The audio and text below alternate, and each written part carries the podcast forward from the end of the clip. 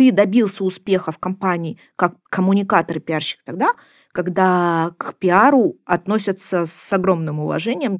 Можно было снять трубку и сказать, слушай, Вась, надо быстро сделать, ты понимаешь? И Вася понимает. Эти интервью пользуются большой популярностью, потому что это такая человеченка. Человеку интересен человек. Ни с одним своим мужем я не жила так долго, сколько работаю с Михаилом Михайловичем Задурновым. Мне кажется, это вот психологическая должна у человека такая броня быть. То есть вот я понимаю, что это я получу, называется я умираю. пофигизм. Вот, вот, точно. Это очень высокая степень пофигизма.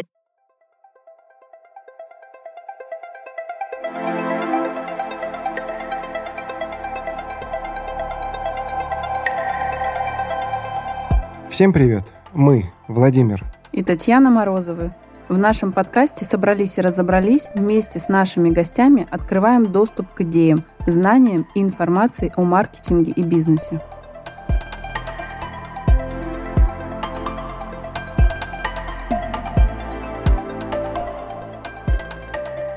Пиар – это выстраивание позитивных отношений между организацией и общественностью, от которой часто зависит бизнес-успех этой самой организации. Сегодня мы решили поднять тему, каким должен быть идеальный пиарщик. Вместе с нами собралась, чтобы разобраться в этом, Анна Кантер. Анна является старшим вице-президентом, директором департамента коммуникаций, пресс-секретарем президента, председателя правления Банка Открытия. Четырежды выходила в лидеры рейтинга топ-1000 менеджеров России в категории банковского пиар и коммуникаций. Лучший пиар-директор банковской сферы, лучший пиар-менеджер страны – с последних курсов университета до 2007 года работала в журналистике, 11 лет в «Комсомольской правде», далее «Известия» и «Профиль». Три года подряд избиралась лучшим специальным корреспондентом «Комсомольской правды». Я все сказала. Анна, здравствуй. Анна, привет. Привет. Анна, расскажи, пожалуйста, про свой карьерный путь. С чего вообще начинала и чем занимаешься сейчас?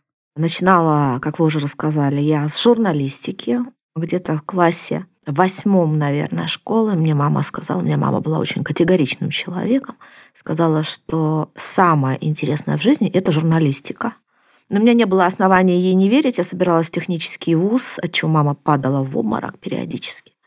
Но я пошла в редакцию новгородского комсомольца. В каждой области Советского Союза обязательно был какой-нибудь комсомолец.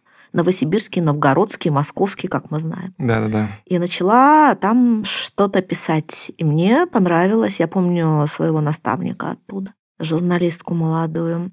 И я делала две попытки поступить в университет Ленинградский на факультет журналистики. Первая закончилась поражением абсолютным. Я пошла работать на завод, и у меня есть даже специальность оператор прецизионной фотолитографии третьего разряда. Ничего, а подожди, а что это такое? Это, Скажи. знаешь, такое, это микросхемы, они раньше, я не знаю, как сейчас, они состояли из там, проводков напаянных на подложку керамическую, на которую напылялся металл. Mm. И вот оператор прецизионной фотолитографии, как раз тот человек, который берет эту маленькую керамическую подложку, и посредством разных э, там, аппаратов тра-ля-ля-ля напыляет на нее металл. А потом, когда мне надоело напылять, через какое-то время я еще и научилась спаивать схемы, паяла золотые проводки, а потом э, я поступила все-таки в Ленинградский государственный университет имени Жданова на факультет журналистики со второго раза. А почему не получилось первый раз? Первый раз э, не получилось, потому что я завалила историю. Как все девочки, я очень не любила войны и все, что с ними связано. И мне досталась какая-то из русско-турецких войн. И достался экзаменатор э, аспирант. А аспиранты, вы же знаете, они особенно звери. Они такие безжалостные люди, да, и я завалила, я хорошо сдала русский, сочинение по литературе хорошо написала, английский хорошо сдала. И тут мне достался аспирант с русско-турецкой войной. Поэтому я пошла на второй круг, и вторая попытка оказалась удачной. Прикольная история. Я, честно говоря, сколько с тобой пересекался по работе, первый раз слышу эту историю. Ну что ж, не зря собрались сегодня, как минимум из-за этого. Да, вы знаете, интересно всегда уже в каком-то таком зрелом возрасте рассказывать всем о своих неудачах и своему ребенку тоже, чтобы, так сказать, понимать, что в твоей жизни был завод, проходная угу, и рабочий день, который начинался в 7.45. 7.45. Да. А там были вот эти карточки, которые нужно... Конечно, а, да. Пропускная да, система. Да, да. очень жесткая пропускная система. А чем сейчас занимаешься? Я сейчас занимаюсь пиаром. С 2007 года я не в журналистике, а в пиаре. Сначала была компания американская, довольно известная 3M. Потом э, меня... А, те, которые пленки делают, да? да? В том да, числе. да, Мгм. да, пленки, разные защитные очки, ну, в общем, все, что касается производства и медицины в какой-то степени, и пломбировочные материалы, и, ну, в общем, И полимеры там- и так далее. да, да, да, да, да. Очень интересная американская компания, несколько диверсифицированных бизнесов, и я там проработала довольно мало, месяца три. Мне было очень тяжело. Меня пригласили в пиар банка ВТБ-24. Мгм. Меня пригласил Михаил Михайлович Кожокин, который в свое время был главным редактором газеты «Известия». Мгм. И там мы с ним познакомились. Потом он стал членом правления, зампредом правления ВТБ-24, который отвечал за пиар и маркетинг. Мгм. И я подумала, ну, наверное, стоит туда сходить. А в 2007 году почему из журналистики решила уйти? А Была, знаете, такая ситуация, когда журналистика, именно та журналистика, которой я занималась, а мне всегда были интересны люди, социальная проблематика. Эта журналистика, такая классическая в ее понимании, она начала сворачиваться. Но начала она сворачиваться, конечно, раньше, где-то году в 2000-м. То есть я сейчас не хочу сказать, что журналистики нет. Знаете, так любят кокетливо говорить. Ой, знаете, журналистики нет. Она есть, она другая. А та журналистика, которую я любила, командировки, очерки о людях, э, какие-то большие такие Романтика э, получается. человеческие материалы, да, такая вот классическая журналистика, она куда-то начала исчезать еще в профиле, когда я работала. А Ушла из журналистики именно в профиле. В один день уволили замечательного главного редактора Георгия Бофта, да? Мгм. и я такая сирота получилась. И меня тут же пригласили в 3М. И ну вот почему же не сходить в пиар? Все журналисты рано или поздно делают это. Я ушла в пиар. Мне было очень тяжело. Вы знаете, это было единственное, наверное, место работы, где я сидела, закрывшись в кабинке туалета и рыдала. Морально тяжело? Мне было очень тяжело, потому что, во-первых, тяжело было уходить из журналистики свободной такой, знаете, Мгм. Мгм. демократичной, в компанию с очень четкой корпоративной культурой. Как я сейчас это понимаю, Мгм. и я очень часто и с благодарностью вспоминаю 3М, что они очень классные, интересные ребята. Но мне тогда этот переходный момент был очень тяжек. Мгм. И их корпоративная культура была довольно непонятна. И я с трудом понимала, когда, допустим, люди жаловались на тебя начальнику за твоей спиной, говоря, что он или она очень много говорит по мобильному телефону. И почему она так много говорит по мобильному телефону? А, в общем, моя работа была именно... Да, а, много э, говорить. э, много говорить, Мгм. да. Или, допустим, тоже потрясающий был момент, я там выпускала корпоративные издания, и по журналистской своей привычке осталось после рабочего дня все, знаете, там как, в 6 часов заводской гудок, Мгм. все встают с рабочих мест и выходят. Думаю, О, наконец они ушли, я поработаю. И я сижу там, что-то попечатываю, какой-то материал, ко мне подходит руководитель и говорит, а у тебя все нормально? Я говорю, да. У тебя дома ничего не случилось? Я вообще не понимаю. А о чем вопрос? Нет, все нормально дома.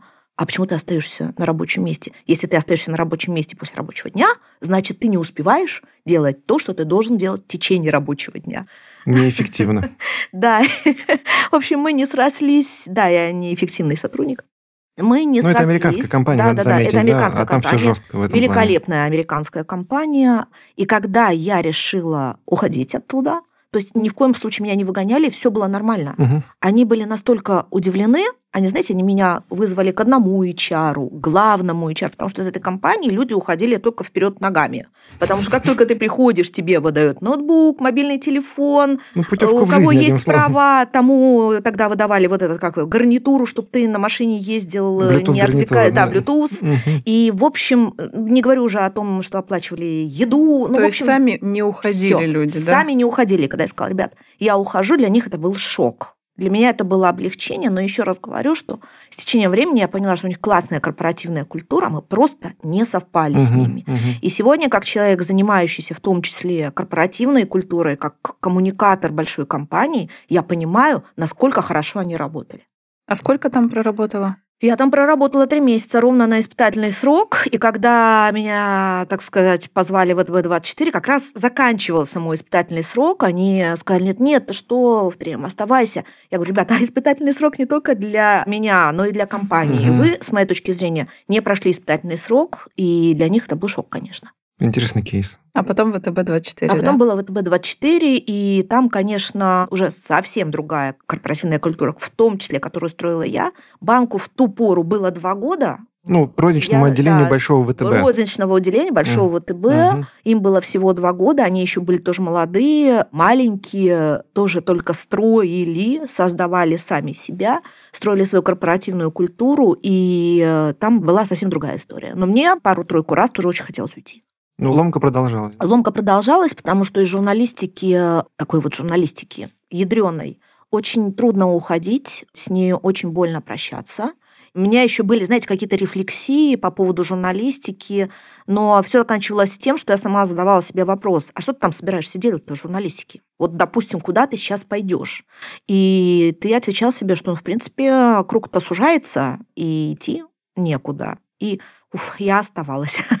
А сколько там проработала? Я перебил Таню, ее вопрос. Где? Ну, ВТБ-24. В ВТБ-24 я работала с 2007 года до объединения ВТБ-24 и ВТБ.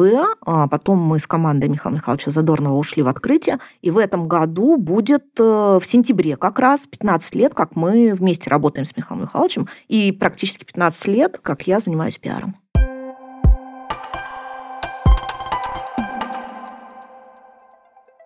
Наш подкаст «Собрались и разобрались» является инди-подкастом и, как любой другой независимый медиапродукт, существует на средства рекламодателей. Поэтому приглашаем ваш бренд в наш подкаст. Вариантов рекламной интеграции масса, вплоть до целого совместного партнерского сезона. Давайте перейдем к нашей основной теме, каким должен быть идеальный пиарщик. Пойдем от общего к частному. Опиши, пожалуйста, основные сферы ответственности пиар-менеджера, на твой взгляд. Пиар-менеджер, это как звучит очень узко. Если мы говорим обо мне, вот в моем понимании. Только о тебе Пиар-менеджер – это что-то такое, знаешь, специалист узкого профиля. На сегодня пиарщик, я скажу даже коммуникатор, а еще есть слово такое медиатор, это человек, который отвечает комплексно за коммуникации внутри компании и коммуникации компании вовне. Угу.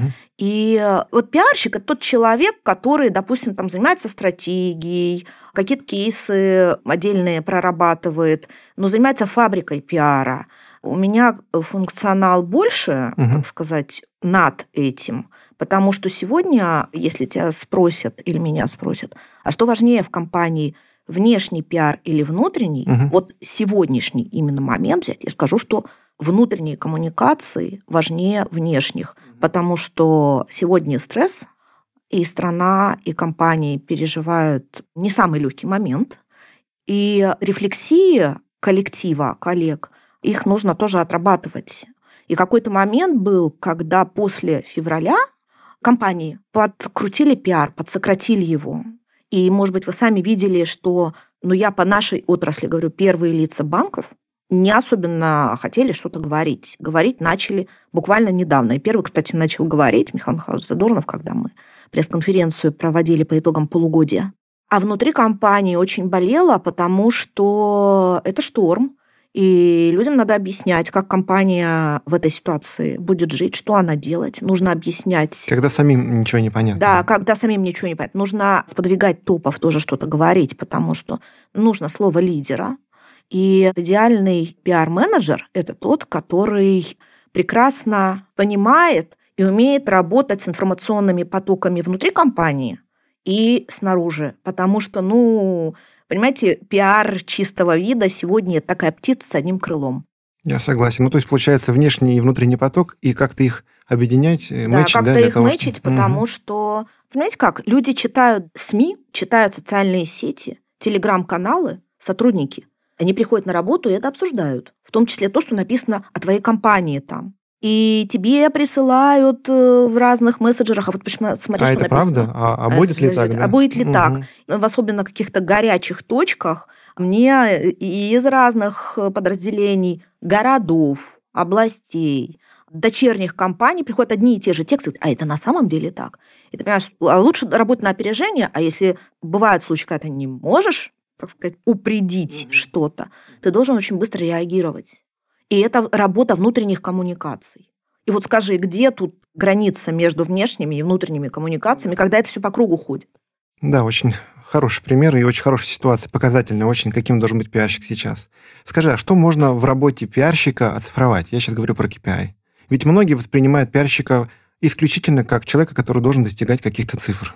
Их можно достигать, но я понимаю, что не все можно оцифровать, но что можно? Ой, слушай, дофига можно оцифровать. Некоторые оцифровывают даже корпоративную культуру и ее влияние на бизнесовые показатели. Угу. Можно оцифровать tone of voice, можно оцифровать, это классика, количество публикаций, можно оцифровать свои координаты в пиаре банковском. Вот, допустим, мы уже который год открытие держит третье место по количеству публикаций в банковской сфере. Первый Сбер, второе ВТБ и третье открытие. И мы с вами сейчас не будем говорить про бюджеты их конечно, и наши. Конечно. Мы сейчас будем говорить про эффективность. А кто четвертый?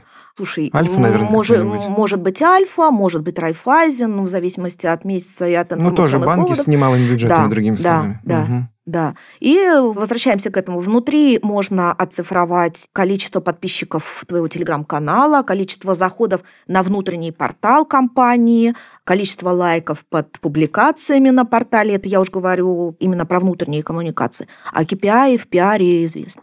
А на твой взгляд, какое должно быть образование у пиарщика?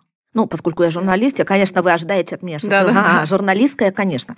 Но, э, знаете, готовилась к этому вопросу, он э, довольно часто задается. Если взять, допустим, моих сотрудников, мой коллектив, то да, большинство пришли в пиар и журналистики. Есть э, ребята, те, которые помоложе, они приходят, допустим, из вышки с э, профильных факультетов, из политологии, из журналистики, из коммуникаций. Но в классическом варианте это все-таки журналистика, потому что хоть убейте, до сих пор мне не понять, как можно вот именно пиару учить в ВУЗе. Мне кажется, что это такой, знаете, Но вдруг довольно комплексный опыт. Да? Ну, а кто же? Да, наверное. Ну, то есть э, мнение, что лучшие пиарщики вырастают из журналистов, это абсолютно точно. Да, я думаю, что меня за это будут критиковать, конечно, но мое мнение, что именно так. А есть еще что-нибудь второе образование, которое, ну, ну помимо журналистского, да. да. Ну вот я сказала, это вышка политологии, разные угу, коммуникации, да, тоже в вышке есть, допустим, факультет интегрированных коммуникаций, если я правильно назову. Ну вот, наверное, еще эти два потока. Ну, то есть, получается, либо журналист, либо политолог, либо просто коммуникационщик, который учился бы в ВУЗе и про рекламу, и про внутренние коммуникации, и про внешние коммуникации. Ну, ну да. Например. Скажи, ну, ты, в принципе, уже отвечал на этот вопрос, тем не менее, я хочу еще задать такой вопрос. Есть большая сейчас потребность на SMM-менеджеров, ну, потребность на рынке труда. Можно ли их назвать пиарщиками? О, слушай, какой когда, сложный когда вопрос. мы идем снизу. Ну, то есть мы говорим не про универсального бойца-пиарщика, а про СММщика. Руководитель СММ-подразделения скорее да, Хотя вот наш замечательный руководитель СММ-подразделения в нашем же департаменте, он вышел из коммуникаторов, и вообще у него психологическое образование. Вот, еще вскрылось. Да. Психологи. Да, угу. да. Но те ребята, которые работают ручками, пишут тексты, ребята, они не пиарщики. Это все-таки нет. Нет, это не пиар. Ну, то есть умение работать с текстом, правильно формулировать, это пока еще не пиарщик. Это не пиарщик, это знание специфики канала коммуникации, на которой ты работаешь, или знание специфики социальной сети, на которой ты работаешь. Но пиарщик это все-таки человек, который работает на других вибрациях более высокого уровня, когда он, э, так сказать, шире, да? Шире, да.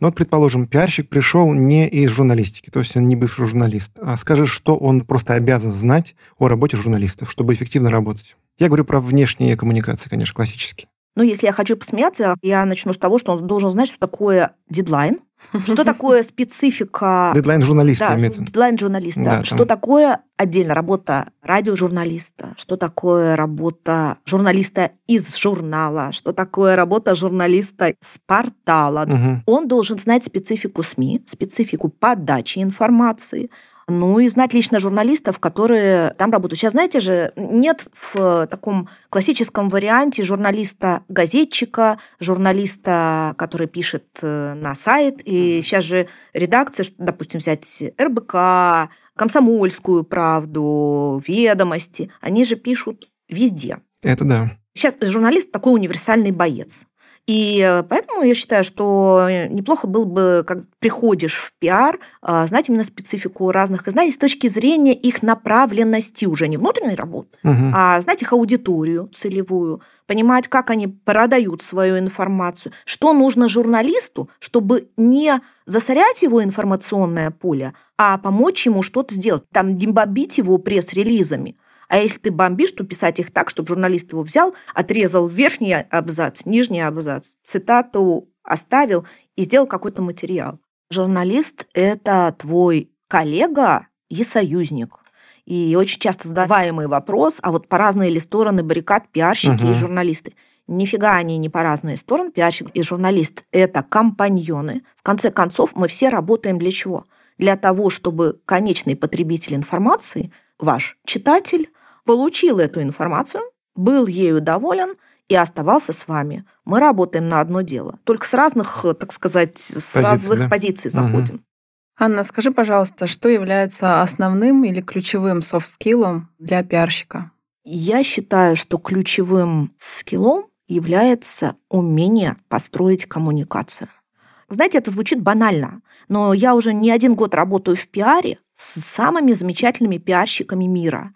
И я хочу сказать, что бывают очень хорошие пиарщики, которые не умеют общаться. Вот он хороший пиарщик, он хороший начетчик, он хорошо там дэшборды считает, угу. вот именно эти KPI, угу. он э, хорошо соображает в каких-то таких стрессовых ситуациях, но он не умеет общаться или не хочет. И вот это вот умение объединить информационное поле вокруг себя, создать и объединить, чтобы люди знали в лицо главного пиарщика компании, люди, чтобы ему доверяли, понимали, что этот человек представляет тебя вовне, люди понимали, что этому человеку доверяет первое лицо. Угу. Вот эти умения коммуницировать внутри компании – это залог успеха твоего классного пиара вовне. Когда люди, благодаря общению с тобой, понимают ценность пиара, не угу. задают тебе вопрос, а можно я не буду давать тебе эту информацию, а можно я сделаю это завтра, и даже когда спикеры компании не задаются вопросом о специфике СМИ. Когда им говорят, что слушай, дедлайн такой-то, мы даем коммерсанту комментарий. Угу. Или дедлайн такой-то, мы даем комментарий РБК. Или ты записываешь полторы минуты на телек. И он не спрашивает, а почему так, а сколько, а зачем это нужно. То есть ты добился успеха в компании как коммуникатор и пиарщик тогда, когда к пиару относятся с огромным уважением и считают тебя не каким-то, знаете, там палкой в колесе бизнеса, вот, а именно твоим тоже союзником бизнеса, помощником бизнеса, полноправным членом бизнесовой команды. Но это дается не сразу, понимаешь? То есть, естественно, когда молодой пиарщик или новый человек в компании, и новый человек в новой компании приходит работать, приходит на позицию директора по пиару, первое, что нужно сделать, это, ну, с моей точки зрения, познакомиться со всеми лидами, спросить, угу. в чем заключается их работа, какая у него задача в общих задачах, общей стратегии компании, для того, чтобы дальше, уже основываясь на личных контактах, вот глаза в глаза, можно было снять трубку и сказать, слушай, Вась, надо быстро сделать, ты понимаешь? И Вася понимает, угу. да, это надо сделать быстро, потому что делаем общее дело.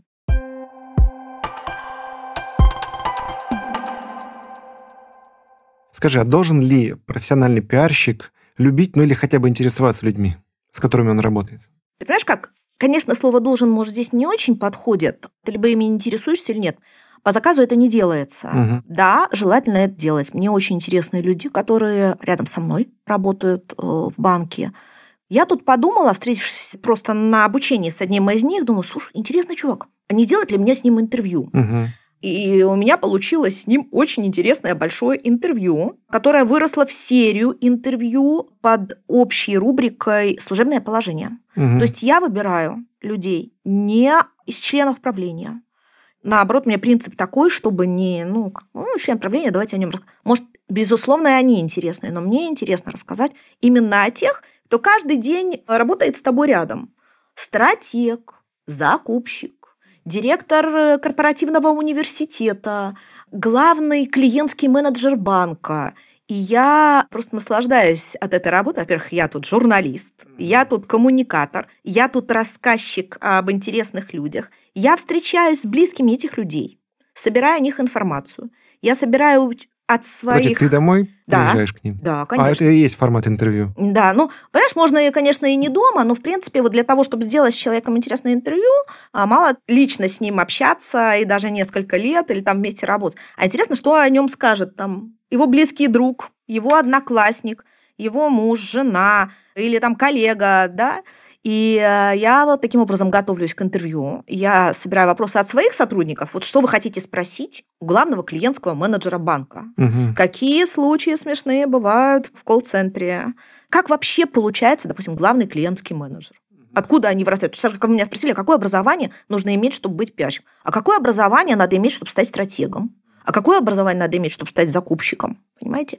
И вот э, у меня вышла уже серия этих интервью. Они бывают нечасто, потому что я долго готовлюсь, чешу репу, пишу, согласовываю.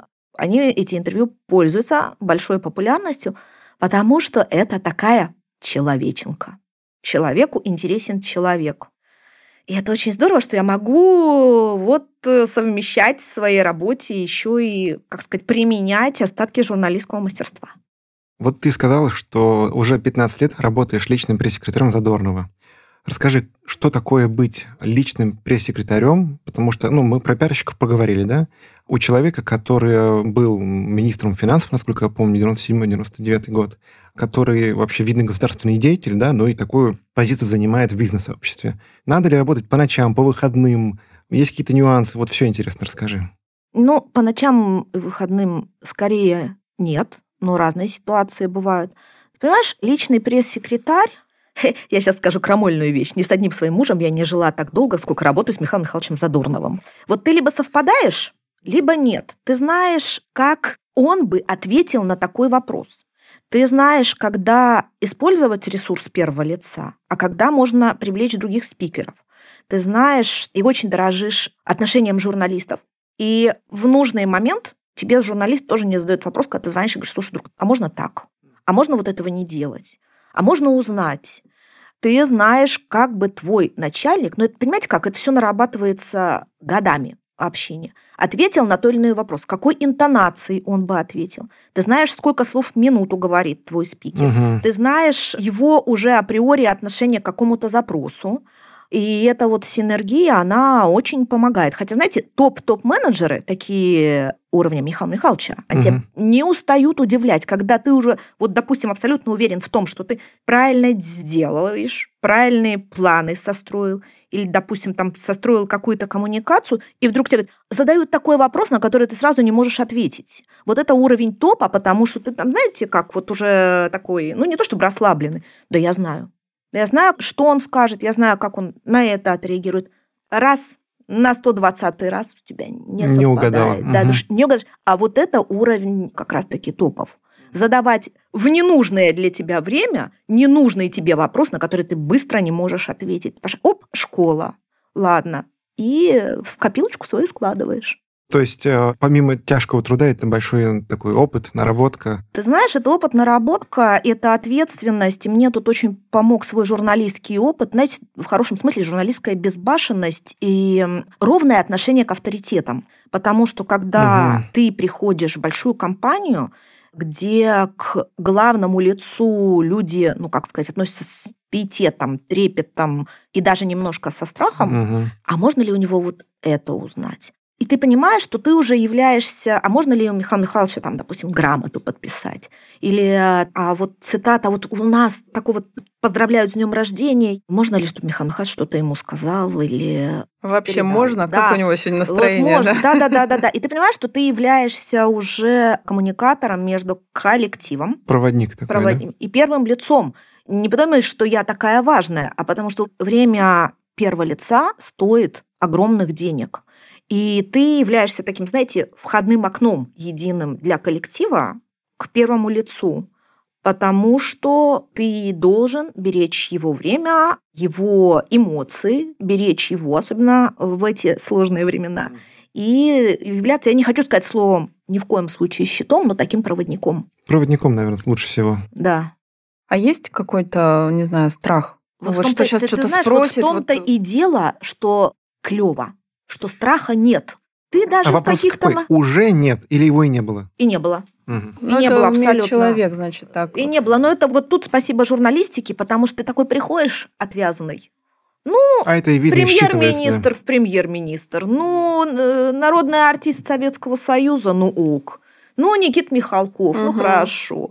Ну, еще кто-то, ну здорово. Ну, пришел, поговорил, а что? И вот точно так же ты, когда приходишь в компанию работать, у тебя нет этого страха, знаете, такого живот. Ведь бывает так, что люди в компании перед первым лицом испытывают животный страх. И не потому, что первое лицо такой страшный, а Мгм. потому что такой пиетет. Мгм. Ну, может потому быть, что он первое лицо. Да, вот потому что он первое лицо. Причем, вы знаете, вот э, опыт, он таков, что ты в каких-то ситуациях знаешь, что ты получишь.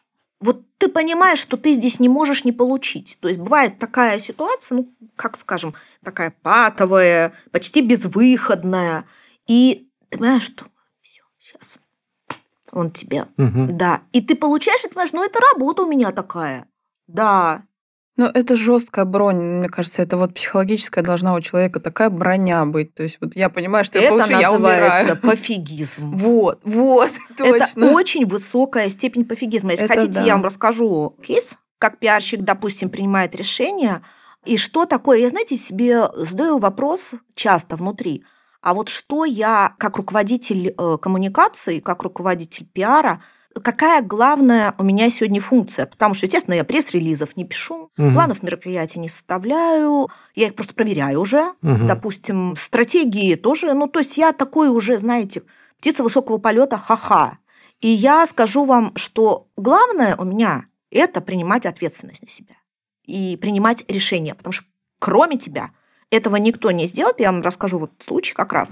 Это был ВТБ-24, и мы должны были проводить пресс-конференцию по очередной стратегии банка. Допустим, завтра пресс-конференция, Мгм. а сегодня мне звонит э, журналист коммерсанта и говорит, слушай, а уже вся презентация у меня лежит на столе, и я сейчас напишу об этом материал. Давайте комментарий. Ну, Все пошло не по плану. просливы, просливы обычно, ну, то есть это уже классика жанра, мы знаем. Мы начинаем торговаться. И говорит, слушай, а давай мы прямо сразу после пресс-конференции дадим тебе комментарий. Мы сразу после пресс-конференции дадим эксклюзивное Мгм. интервью Задорнова тебе. Ну, давай мы не будем этого делать. Нет. И вот этот торг происходит, понимаешь, что нифига. Он говорит, у нас первая полоса, у нас будет вот так. Ты сидишь, ну, позвонил Задорнову, конечно, сказал, что вот такие дела. Задорнов, никаких комментариев. Ну, и в скобках, читай, делайте, что хотите, чтобы этого не было. Мгм. И ты понимаешь, что ты не можешь сделать того, чтобы этого не случилось. Что ты делаешь? Не буду мучить вас вопросом этим, которым я мучаю студентов на коммуникациях. И скажу, что вы сделали? А сделали мы так. А мы слили эту же самую презентацию ведомости. То есть теперь уже не эксклюзив. Да, Да, и да, да. журналист э, коммерсанта звонит э, и говорит, ах, вы такие сякие, а почему вы так работаете? Мы говорим, так мы работаем, и вы работаете, каждый делает свое дело. В результате утром, в день пресс-конференции, выходят два материала и в «Коммерсанте», и в «Ведомостях», причем в «Ведомостях» э, даже и лучше, чем в «Коммерсанте». И мы еще проводим пресс-конференцию, но я, знаете, рассыпаюсь, беру телефон, вижу эти две публикации и так к себе думаю расслабленно. Да может, мне уже на работу не ходить. Мгм. Ну, Задорнов же сказал, что ничего такого не было. Мгм. Уволил, не уволил, но на всякий случай схожу. И вдруг звонок Михаил Михайлович говорит, Аня, смотрите, как у нас все здорово вышло-то.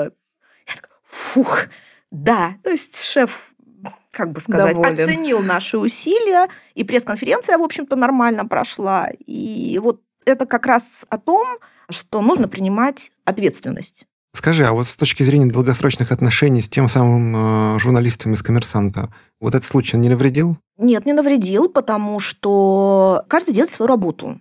Ну, то есть раз они поставили И такую слишком, позицию, да, да, то я- почему нет? всегда пишу и говорю и считаю, что журналисты, коллеги-журналисты, друзья журналисты, но когда нужно сделать свою работу, ты понимаешь, что журналист это сделает, потому что это сделаю и я. И когда, допустим, пиарщики, бывает такое, вот они там, журналисты, вот они что, не понимают, что этого нельзя писать. Я говорю, ребят, ответьте себе на один вопрос. А ты бы на его месте как поступил? Каждый должен ты делать свою написал, работу. Вот Ты же понимаешь, что это вот офигенная пришла к нему в руки тема, и это с нашей точки зрения, ах, это ужас, ужас, а с его точки зрения это эксклюзив. Поэтому давайте это отрабатывать.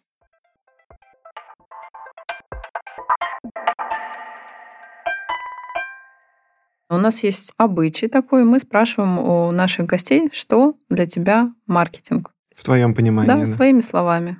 Можно я отвечу как гуманитарий? Я даже не стала смотреть определение маркетинга. И правильно, я хочу сказать. Маркетинг – это то, что заставляет тебя покупать, что даже тебе и не нужно.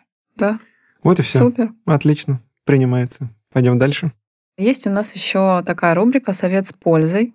И очень интересно, как складывается жизнь такого насыщенного человека да, за кадром. Скажи, пожалуйста, жизненный принцип какой у тебя? Жизненный принцип мой – это теория разумного эгоизма.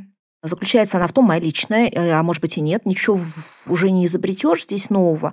Это когда мне хорошо, хорошо и всем, кто вокруг меня. Я такой, знаете, человек срезатель углов. Я, допустим, не люблю ничего квадратного, даже в украшениях. Мгм. Не люблю ничего острого. То есть я, знаете, такая... Я вообще интровертный очень человек. И то, что вот я такая открытая и такая болтушка, и такая вообще замечательная искрометная, это, конечно, мимикрия, Мгм. профессиональное наработанные качества, потому что я люблю быть одна. Это не потому, что я много общаюсь с людьми, потому что я сама такая, я не люблю уходить в гости, я не люблю тусовки. Книжка, разговоры с близкими людьми, общение и такая капсульная жизнь вне работы. Интересно. Интересно, какой эгоизм? Разумный? Разумный. Отлично. Да, теория Да. разумного эгоизма. Не бери на вооружение. Хорошо, А я уже Аня, взяла. мы, мы- мы только, мы только что поняли, э, как это вот. да, Хорошо вот тебе, у тебя. э, хорошо всем вокруг тебя. А мне хорошо вот тогда, когда вот так. Я же тебе говорю, это работает. А Что заряжает энергией? Что вдохновляет? Адреналинчик, э, войнушки, когда ты что-то такое классное сделал на работе, ну, в смысле, знаете, там, повоевал, Движуха организовал, не-не-не, не движуха, организовал какой-то эксклюзив, что-то такое продвинул, что-то такое слил. И это сработало. То есть, понимаете, вот тот пример, который я вам привела, когда ты по лезвию ножа прошел, и у тебя получилось. То есть интриги. Интриги. Да, да, да. Именно вот, ну, не интриги, в смысле, там, знаешь, вот человеческого такого, а интриги Профессиональные интриги. Да, Да, да, да, да, да. Это очень здорово, потому что ты смотришь, тебе очень интересно, как работают твои конкуренты, как работают твои противники, какие они используют приемы, то, что не делал ты, допустим, и что мог бы сделать, сказать, черт, блин, надо же, как они нас подрезали, а мы ведь могли тут соломку положить. Или наоборот, как здорово мы их, а выходишь, хорошо. А если от работы отойти? Если от работы отойти, то это какой-нибудь очень хороший спектакль. Это какой-нибудь очень хороший фильм, когда ты смотришь, э, читаешь, а потом ты к этому возвращаешься. Вот мы с мужем, допустим, любим читать книжки вслух. Ну, не говоря уж о том, что в театр ходим, Мгм. какие-то сериалы смотрим. И потом вот ты посмотрел, и ты начал обсуждать.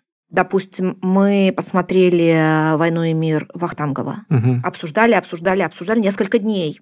Потом мы решили перечитать «Войну и мир» вслух. Ну, не всю, конечно, всю, так сказать, много времени уйдет. Начали отрывками, открыли там офигенные вообще вещи, которых мы раньше не замечали. Сопоставили с тем, как это выглядело на сцене, как Туминос классно это сделал. Удивились тому, что он весь роман вместил в четырехчасовой спектакль, практически ничего не опустив. Мгм. И вот эти, знаете, обсуждения, как-то зарядка мозга. Такие, ну, скажем, интеллектуальные разговоры, это очень выспренне звучит, да, Мгм. но именно вот обсуждение с друзьями, потом проговаривание, потом, значит, дальнейшее развитие. То есть, понимаете, ты начинаешь там с чего-то одного, потом раз крючок, допустим, смотрела спектакль, оба обсудил, прочитал, обсудил, потом еще к чему-то, потом с ребенком это обсудил. И вот это вот, конечно, кайф, когда ты заставляешь э, Да, шестеренки двигаться. шестеренки двигаться, Мгм. да. Здорово. Вот как раз хотела спросить, э, чтобы посоветовала литературу нам и помимо «Войны и мир», что Да, еще да. посмотреть, потому что я очень люблю театр. И так же, как и ты, люблю размышлять. Мне бывает не понравится спектакль, я выхожу, мне хочется еще на него. То есть я его поняла, я его Ты переосмыслила. поняла, почему ты оттуда ушла с первого акта, да? Нет, досмотрела, поняла, что не понравится. Выхожу из зала, и до меня доходит, что оказывается это так, а это так. Еще хочу сходить. И по-другому посмотреть на него, Да. да? Ну Мгм. да, бывает. Что можешь посоветовать? Из литературы. Из литературы. Можно деловой, можно не деловой. Знаете, я очень редко читаю деловую литературу. Объясню почему. Потому что она очень быстро устаревает. Вот, допустим, вышла какая-нибудь книжка по коммуникациям. Ты читаешь, думаешь, «Господи, я уже давно это делаю, а ее только что издали. А Уж про, про пиар я не говорю. И вообще, у меня последние попытки были читать деловую литературу тогда, когда я близко столкнулась с подразделением маркетинга у нас в открытии, потому что у нас блок коммуникаций и маркетинга. Мгм. В ВТБ-24 мы довольно сепарированно жили, а в открытии у нас один блок. И мы, ну, как сказать, понятное дело, что пиар и маркетинг – это тоже команда, выполняющая одни задачи, работающая на одни цели. И я поняла, что я о маркетинге нифига не знаю. Я спросила нашего главного маркетолога Евгения Сидорова, какие книжки я должна прочитать, Мгм. как начинающий, так сказать, в маркетинге э, чувак, какой первый подход к снаряду я должна сделать. Он дал мне какой-то список, я его прочла. Из трех книг я прочла две, вторую до половины, оп, поняла. Поэтому все-таки, знаете, я больше про художественную литературу. Я очень люблю хорошо написанные вещи. И мне очень интересно, как работает мозг писателя. Человека, который работает со словом. Потому что я сама люблю работать со словом, я ценю хорошие тексты. Но это имеется в виду только у меня в контексте социальных сетей, написания своих текстов. Поэтому я прочла очень много книг писателей о писательском мастерстве. Мгм. Это и Кинг, и Харуки Мураками, о том, как писать книги. Сейчас Дину Рубину читаю «Одинокий э, писатель», что-то такое, как-то у нее книга называется. А Что касается качества текстов, то на сегодняшний день это, конечно, Водолазкин из современных российских. Это Памук, э, лауреат Нобелевской премии, турецкий писатель. А в театре что посмотреть? МХАТ и Вахтангова Ага. на сегодняшний день. Хорошо. То есть там сильные, да, Да, постановки? там сильные постановки, хотя нельзя сказать, что смотрите все. Но спектакли Туминаса, да, безусловно. Ну, табакерочка, конечно, любимая.